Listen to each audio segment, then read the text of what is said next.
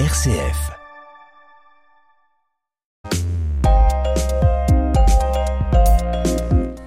Les éditions Ginco ont eu, Joël, l'excellente idée de rééditer un livre qui a obtenu le prix Robert Aubinière de l'Institut français d'histoire de l'espace et consacré à un personnage peu connu, Alexandre Ananoff. Eh bien, ce nom ne me dit rien, Bernard. C'était qui Un propagandiste, un vulgarisateur enthousiaste de l'exploration spatiale du système solaire par l'homme bien avant la Seconde Guerre mondiale. Il a été l'un des pionniers, l'un des premiers à s'intéresser et à croire à la science des fusées et du voyage dans l'espace, c'est-à-dire l'astronautique. On lui doit notamment l'organisation du tout premier congrès international d'astronautique en 1950. Il est décédé quand? Voici plus de 30 ans, à Noël 1992.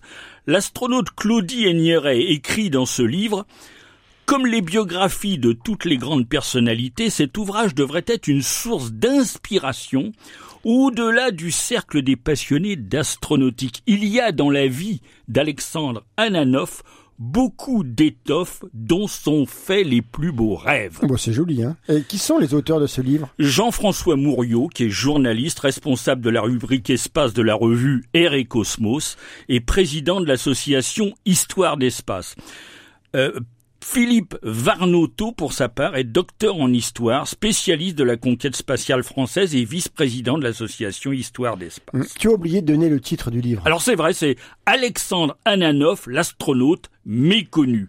Un ouvrage bourré d'informations et d'illustrations euh, sur une période relativement peu connue, celle des tout débuts de l'histoire de l'astronautique, l'époque des précurseurs à la fin des années 1920. Hum. Et Ananoff est donc l'un des précurseurs. de Oui, ces il- précurseurs. oui, oui, oui, tout à fait. Il est né le 7 avril 1910 à Tiflis, hein, qu'aujourd'hui Tbilissi, hein, en Géorgie. La Géorgie était à l'époque une province de l'Empire russe. Le père d'Alexandre est, est- est- est un industriel important qui exploite le bois, cultive du champagne, du champagne géorgien, hein, bien Oui. entendu, et produit du cognac. Une partie de sa production est, est acheminée à l'époque vers la France et il est donc sensible à la culture française. Quant à la maman d'Alexandre, elle est issue d'une famille noble polonaise. À la veille de la Première Guerre mondiale, la situation en Géorgie devient extrêmement instable. Les violences se multiplient et s'aggravent encore avec la guerre et la révolution russe de 1917. Ouais. La famille décide donc d'émigrer, je suppose. Exactement après un séjour de deux ans en Allemagne, la famille s'installe à Paris. Alexandre est alors âgé de 9 ans. On, notera qu'il ne retournera en Russie qu'en 1969. Donc Alexandre fait ses études à Paris, du coup. Oui, mais compte tenu de son niveau médiocre de français, il est âgé de trois ou quatre ans de plus que ses autres camarades. Bref, il fait des études épouvantables, médiocres. Il dit lui-même qu'il était un cancre. Il est mis à la porte du lycée Montaigne, comme d'ailleurs il est mis à la porte du lycée Buffon. Il dit même j'ai fait les boîtes à Bachot, dira-t-il, j'ai tout raté. Ses parents sont finalement ruinés. Il doit chercher du travail, mais en 1926, il se découvre une passion, l'astronomie. Il devient membre de la Société astronomique de France. Euh, Quand s'intéresse-t-il aux fusées et à l'exploration spatiale? Alors il est d'une insatiable curiosité intellectuelle.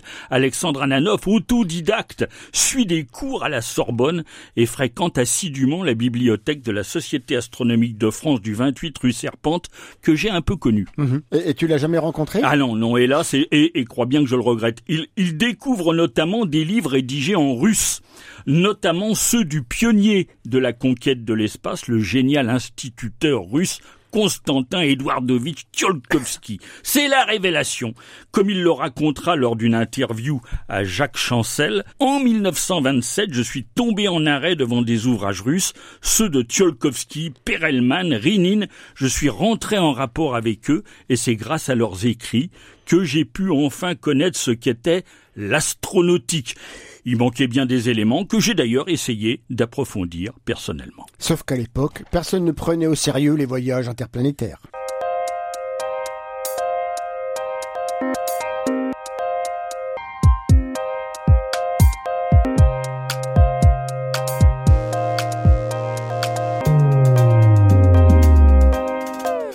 Convaincu de l'avenir de cette nouvelle science nommée astronautique depuis fin 1927, le jeune Alexandre Ananov s'y investit corps et âme. De quelle manière? Alors d'abord, il établit des contacts avec les plus grands ingénieurs et spécialistes de son époque, tels l'américain Robert Hutchings Goddard. Qui était Godard Un professeur américain qui étudia et réalisa des fusées à combustible liquide à partir des années 20.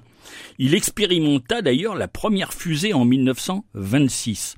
Ananov correspond aussi avec l'allemand Walter Homann, le tout premier à étudier les trajectoires futures des engins interplanétaires, et aussi avec l'écrivain et journaliste allemand Willy Ley, ardent propagandiste de l'astronautique outre-Rhin, et surtout avec le roumain Hermann Obert.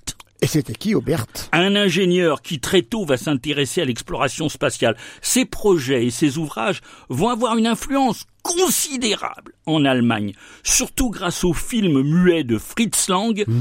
Une femme dans la Lune, réalisé en 1929 sur un scénario de Théa von Arbou.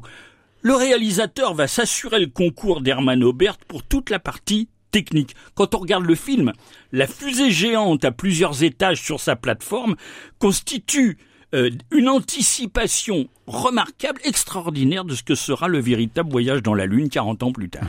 Et à l'époque, il n'y avait pas de chercheurs français? Si, quelques-uns, dont l'ingénieur aéronautique Robert Esnault Peltry, que l'on connaît surtout, Joël, pour l'invention du manche à balai à bord ah. des avions hein, et du train d'atterrissage monotrace. À partir de 1912, Esnault Peltry va lui aussi se passionner pour l'astronautique. En 1927, il fait à la Sorbonne une conférence véritablement prophétique intitulée sur l'exploration par fusée de la très haute atmosphère et la possibilité des voyages interplanétaires.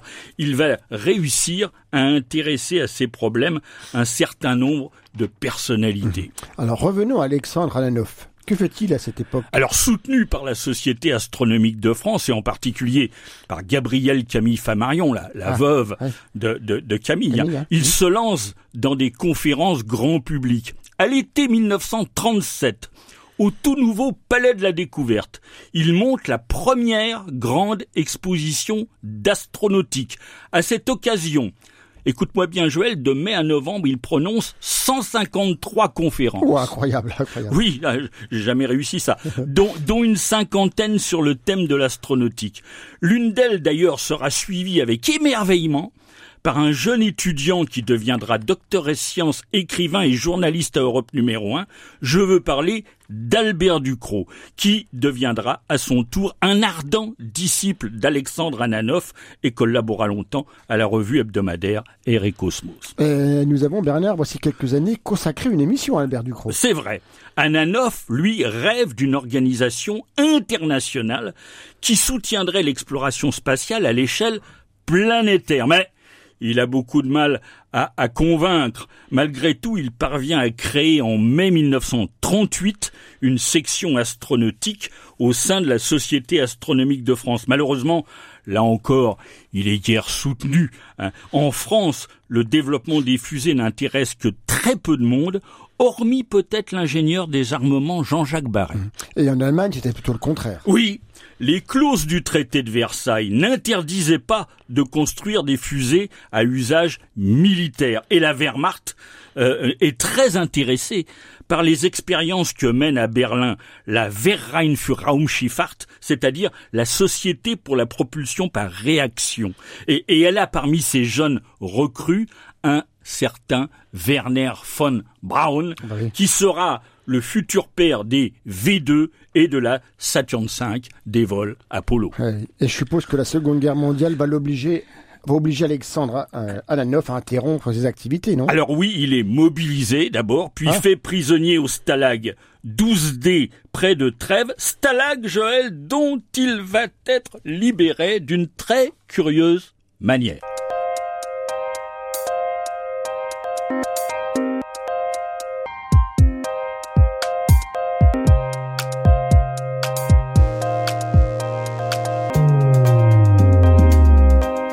Alors, Alexandre Alanov est parvenu à s'évader du camp de prisonniers Ah non, pas exactement. Il propose à ses gardiens d'être relâchés s'il parvient à battre les quatre responsables du camp aux échecs. Et il les a tous battus? Oui, Oui, et il se retrouve en liberté en, en, en 1944. Incroyable ça. La guerre, oui, oui, c'est vrai. La guerre à peine terminée, il reprend ses activités avec ardeur, convaincu que les voyages interplanétaires ne vont plus tarder. En quatre ans, il publie plus de 70 articles dans différents journaux hebdomadaires, Paris Match, Sciences et Vie, Sciences et Avenir, etc. Et bien d'autres. Sans oublier sa participation à de nombreuses émissions de radio. Fin 1949, il reçoit la médaille Hermann Robert, qui lui est attribuée par la Société allemande pour la recherche spatiale. Et la reconnaissance lui vient de l'étranger. Nul n'est prophète en son pays. hein. Oui, c'est vrai, hein, ça. En 1950, c'est l'année clé. Il publie au mois de mars son ouvrage majeur, L'astronautique aux éditions Fayard, un ouvrage de référence pour l'époque, richement documenté, illustré de 500 pages, hein, et que j'ai la chance, Joël, d'avoir en bonne place dans ma bibliothèque. Parallèlement, Alexandre Ananov redouble d'efforts, parfois même jusqu'à l'épuisement physique, hein, pour qu'enfin son rêve de 1937 se réalise. C'est-à-dire Du 30 septembre au 2 octobre 1950 va avoir lieu à Paris le premier congrès international d'astronautique. Outre la France, sept pays répondent à son invitation. L'Allemagne, ce qui d'ailleurs ne manque pas de susciter quelques critiques, hein, bien sûr. L'Argentine, l'Autriche, le Danemark, l'Espagne, le Royaume-Uni et la Suède. Mais pas les États-Unis ni l'URSS. Non, parce que nous sommes en pleine guerre froide, Joël. Ah oui. Il est alors un expert reconnu internationalement, mais malheureusement, ça va pas durer. Pourquoi? Eh bien, très vite, les grandes nations, les États-Unis, l'URSS, vont s'engager dans la course à l'espace, hein, qui débute le 4 octobre 1957 avec l'envoi par les Russes de Sputnik 1, le premier satellite artificiel de la Terre. Mais Désormais, Joël, les fusées et les satellites sont affaires de militaires, sont affaires d'ingénieurs, sont oui. affaires de scientifiques reconnus qui n'ont rien à faire avec un artiste dilettante autodidacte aussi brillant et passionné soit-il. Mhm. Bref, Alexandre Alanov, il est mis au placard, quoi. Exactement. Méprisé, oublié de tous, il abandonne progressivement ses activités astronautiques pour se consacrer à d'autres passions tout aussi dévorantes. La peinture du XVIIIe siècle, à partir de 1954, il étudie, se forme, toujours mu par la passion. hein. Il se forme aux ventes publiques et puis en, en 1965, il devient un expert reconnu d'art international sur des artistes comme Boucher ou Fragonard, Ah oui. à qui il, a il va consacrer 30 ans de sa vie en publiant de nombreux articles et ouvrages. Et donc, il cesse définitivement de s'intéresser à l'astronautique? Alors non, pas, pas totalement. En 1978, Ananov publie son autobiographie, Les mémoires d'un astronaute ou l'astronautique française aux éditions Blanchard, où il règle évidemment ses comptes et étale euh, toute son amertume à l'égard de ceux qui l'ont abandonné. Tout le monde ne l'a pas abandonné. La preuve à son décès en 1992, Albert Ducrot lui rendra dans les colonnes d'Air et Cosmos un vibrant hommage. Et que reste-t-il aujourd'hui de l'œuvre d'Alexandre Alanov? Alors peu de choses, mais il subsiste pourtant quelque chose que tu connais bien, Joël. Et quoi donc? Eh bien, parmi les lecteurs assidus d'Alexandre Ananov, on compte Hergé, Ah oui. le père de Tintin, qui, pour réaliser ses deux albums Objectif Lune et On a marché sur la Lune, rendit visite à Ananov. Les magnifiques aménagements intérieurs de la fusée du professeur Tournesol sont directement issus du livre L'astronautique. D'ailleurs, sur la couverture du journal Tintin numéro 87 du 22 juin 1950, on reconnaît l'ouvrage d'Ananov sur le coin du bureau de Trifon Tournesol. Ouais, bref, on a compris Bernard. Il faut lire Alexandre Alanov, l'astronaute méconnu, chez Ginko, éditeur. C'est passionnant et ça ne coûte que 19 euros. Oui. Au revoir à toutes et à tous. Au revoir Bernard et à bientôt pour un autre numéro de Juste Ciel. Au revoir Joël.